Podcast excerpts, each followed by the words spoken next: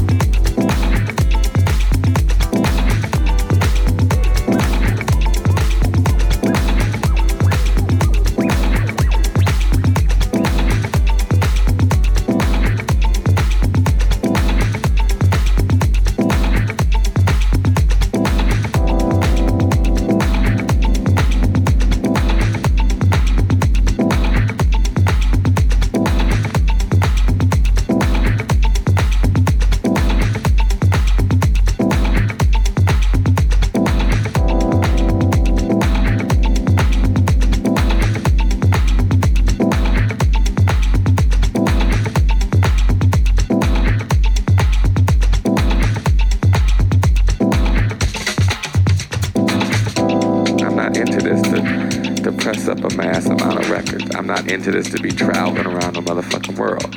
I'm not into this to press, to impress anybody. I'm into this for my own heart and soul. A lot of people, after work, you gotta go home, you take a bath. A lot of people go home, you fuck your wife. A lot of people go home, you cut your grass. I go home and I fuck that motherfucker MPC all fucking night. You understand?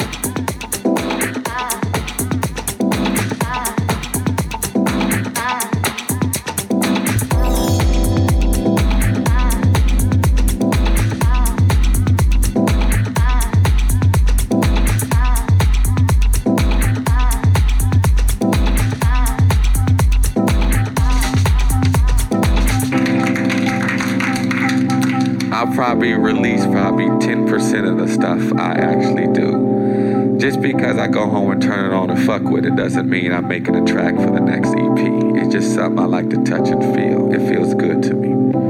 You know, a lot of people ask me if I'm married or how come you got all these women around, you know, this. No, these are beautiful women that help me inspire myself. My bitches and my hoes is my MPC.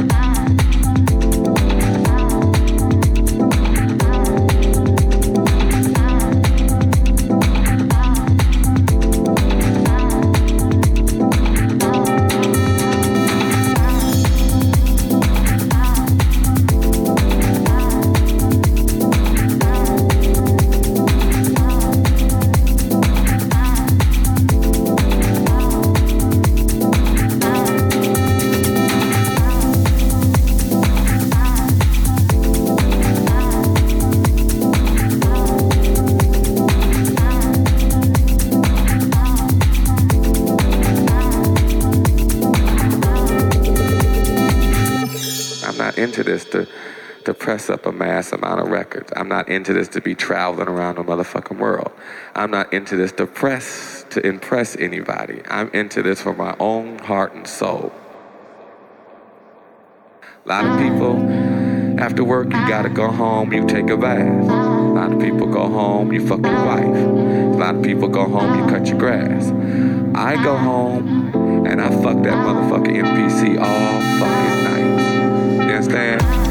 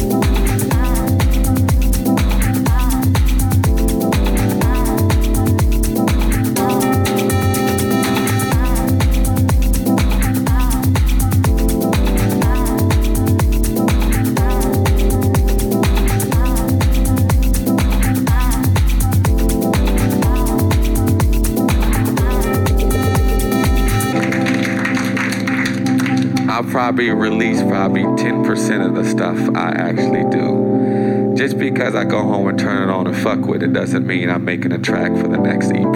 It's just something I like to touch and feel. It feels good to me. You know, a lot of people ask me if I'm married or how come you got all these women around homeless. No, these are beautiful women that help me inspire myself. My bitches and my hoes is my MPCs my uh, SP1200, my bass, my keyboards, them are my bitches and them are my hoes. I turn them motherfuckers on at night. I turn them bitches off at night. Them bitches go out there make my motherfucking money. I send them bitches over there to take care of my business. That's why I'm here. They're my hoes.